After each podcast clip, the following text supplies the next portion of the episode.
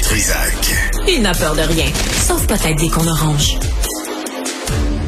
Myriam Lapointe-Gagnon est avec nous. Elle est fondatrice du mouvement Ma place au travail, maman d'un enfant d'un enfant de deux ans et candidate, vous vous souvenez peut-être, pour Québec solidaire aux dernières élections. Madame Lapointe-Gagnon, bonjour. Bonjour, Monsieur Dutrisac. Merci d'être avec nous. Là, vous êtes fâché encore là, dans, dans le devoir. je, je, lisais votre lettre, là. Nouvelle ministre, même rengaine usée. Euh, vous avez vous avez un message pour le gouvernement. Là, c'est, c'est pas juste que vous êtes présenté euh, pour Québec solidaire. Vous vous parlez au nom des mères qui ont de la misère à trouver de la place pour euh, en, en CPE ou en garde familiale pour leurs enfants.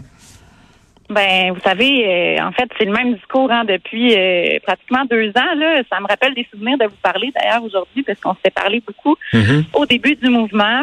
Euh, encore une fois, je suis une mère qui est touchée par cette crise-là. Je perds à nouveau ma place en garderie pour mon fils. Comment ça?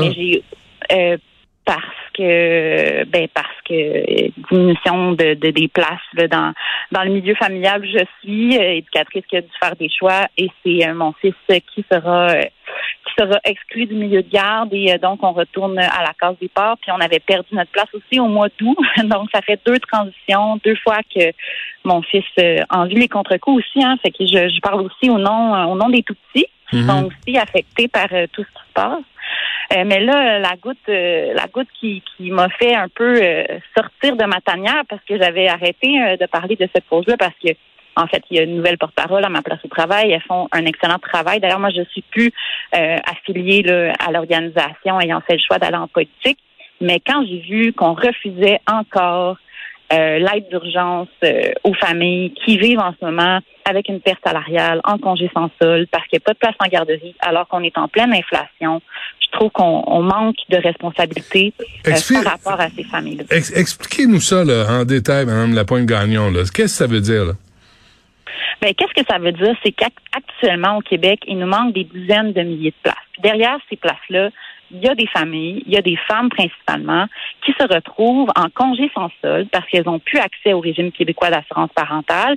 Et comme elles n'ont pas de place en garderie, elles peuvent pas retourner travailler. Ça, ce sont des infirmières, ce sont des psychologues, ce sont des préposés, ce sont des enseignantes. Mhm. D'ailleurs, plein de professions dont on, on a bien besoin en ce moment. Ah oui, en Ces femmes-là n'avaient pas prévu d'entrer d'avoir un congé sans solde et se retrouvent donc avec une perte salariale. Des fois, ce sont des mères monoparentales qui ont un seul revenu. Et là, la, la seule aide qu'on a actuellement au Québec pour ces femmes-là, c'est le bien-être social. Et ça, c'est inconcevable parce que le gouvernement est, est aussi responsable d'une perte de place dans le réseau. Euh, sous leur, euh, leur gouvernement, on a perdu, on a perdu 12 000 places ou 24 000 places, on le sait plus, Ouais. en milieu familial. Donc, euh, on doit, on doit aider temporairement ces familles-là à faire face à une inflation aussi sans précédent.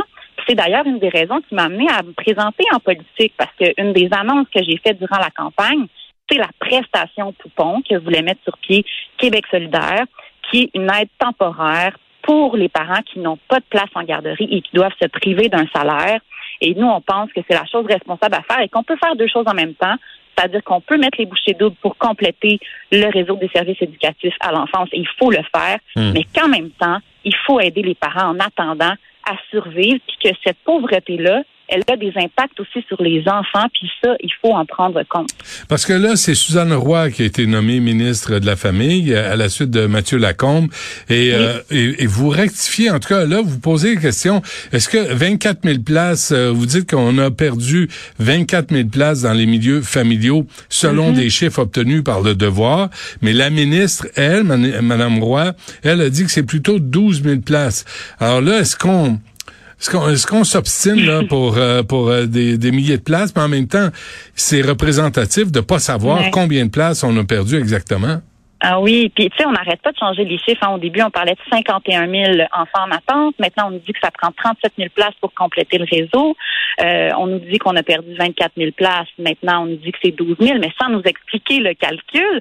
Puis moi, je trouve ça vraiment drôle. je trouve que c'est une drôle de coïncidence qu'on dise qu'on a perdu 12 000 places en milieu familial et qu'on dise qu'on en a créé 12 000 en CPE pour avoir un bilan hmm. un bilan neutre. Ben, c'est une drôle de coïncidence. Ouais, mais en même temps, en même temps, êtes-vous déçu de voir que Gabriel Nadeau-Dubois, euh, il, en, a pas parlé? Depuis le mois d'octobre. Là, je l'ai pas entendu une fois parler des CPE ou des services de garde en milieu familial. Ben, je vous dirais que, ben, je vous dirais que ça suit l'actualité. Hein. Je pense que c'est un sujet qui a fait les manchettes pendant euh, pendant près de deux ans. Euh, en ce moment, on a un système de santé euh, qui, qui, qui tête de partout. On a toutes sortes de problématiques qui, qui arrivent.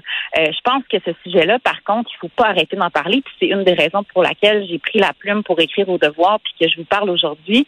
C'est que ce sujet-là demeure d'actualité et touche à tous les autres sujets. Puis des fois, c'est un petit peu plus complexe de, de faire les liens entre tout ça, mais dans les faits, comme je vous dis, on est en pénurie de main-d'œuvre, puis actuellement, on a des milliers de parents qui ne peuvent pas retourner sur le marché du travail. Et selon moi, mais tout est dans tout à ce niveau-là. Ben dans le sens qu'il faut toujours et avant tout mettre les enfants en priorité et faire réaliser aux gens que la question des services de garde, c'est aussi une question économique, c'est une question de main-d'œuvre, mais c'est aussi rentable d'investir dans euh, ce dans ce filet-là, hmm. parce que les parents qui retournent sur le marché du travail, c'est des parents qui payent de l'impôt, qui payent des taxes, contribuent à l'État québécois, et donc c'est payant de le faire. Il n'y a aucune raison de ne pas mettre les bouchées doubles.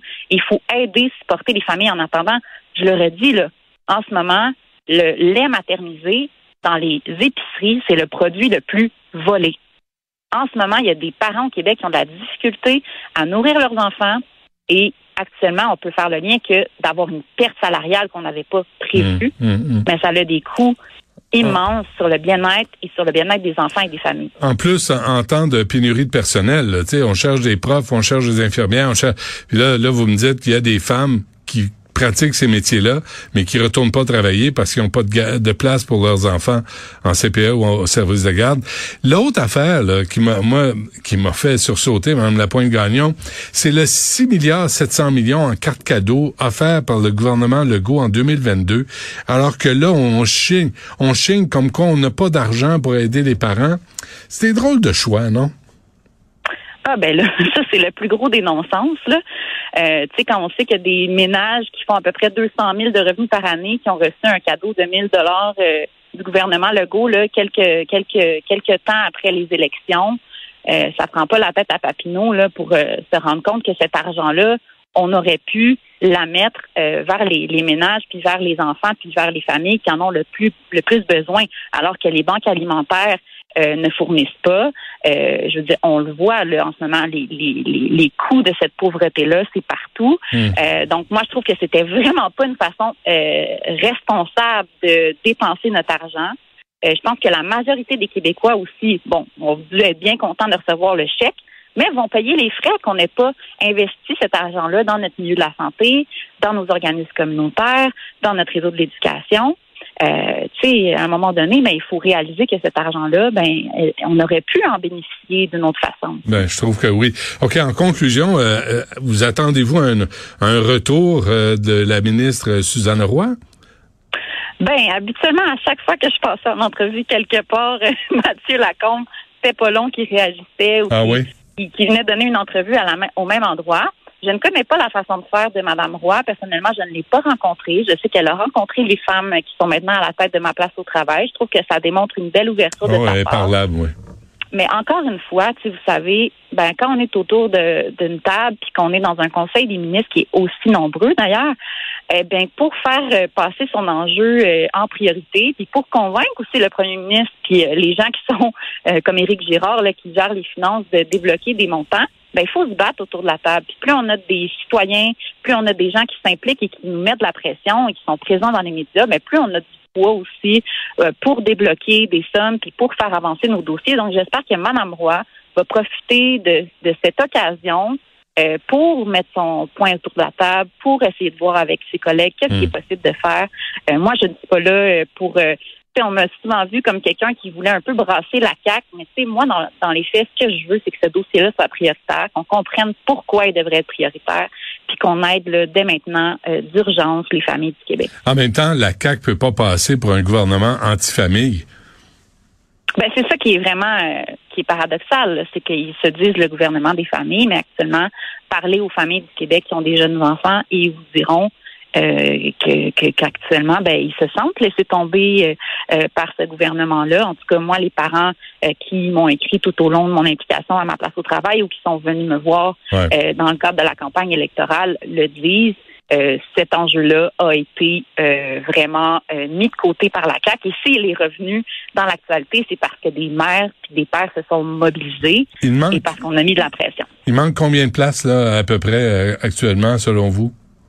Ben là, ça, il faudrait le demander au ministère parce que les chiffres, on n'est jamais sûr. Mais ce que nous dit le gouvernement, c'est qu'il manquerait 37 000 nouvelles places à créer. Ils se sont engagés à le faire. ça, je, je, le souligne.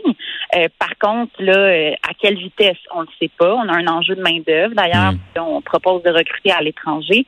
Moi, je vous dis, il faut euh, d'abord valoriser les femmes qui sont c'est majoritairement des femmes, mais les éducatrices qui sont actuellement en poste, mhm. qui sont encore sous-payées.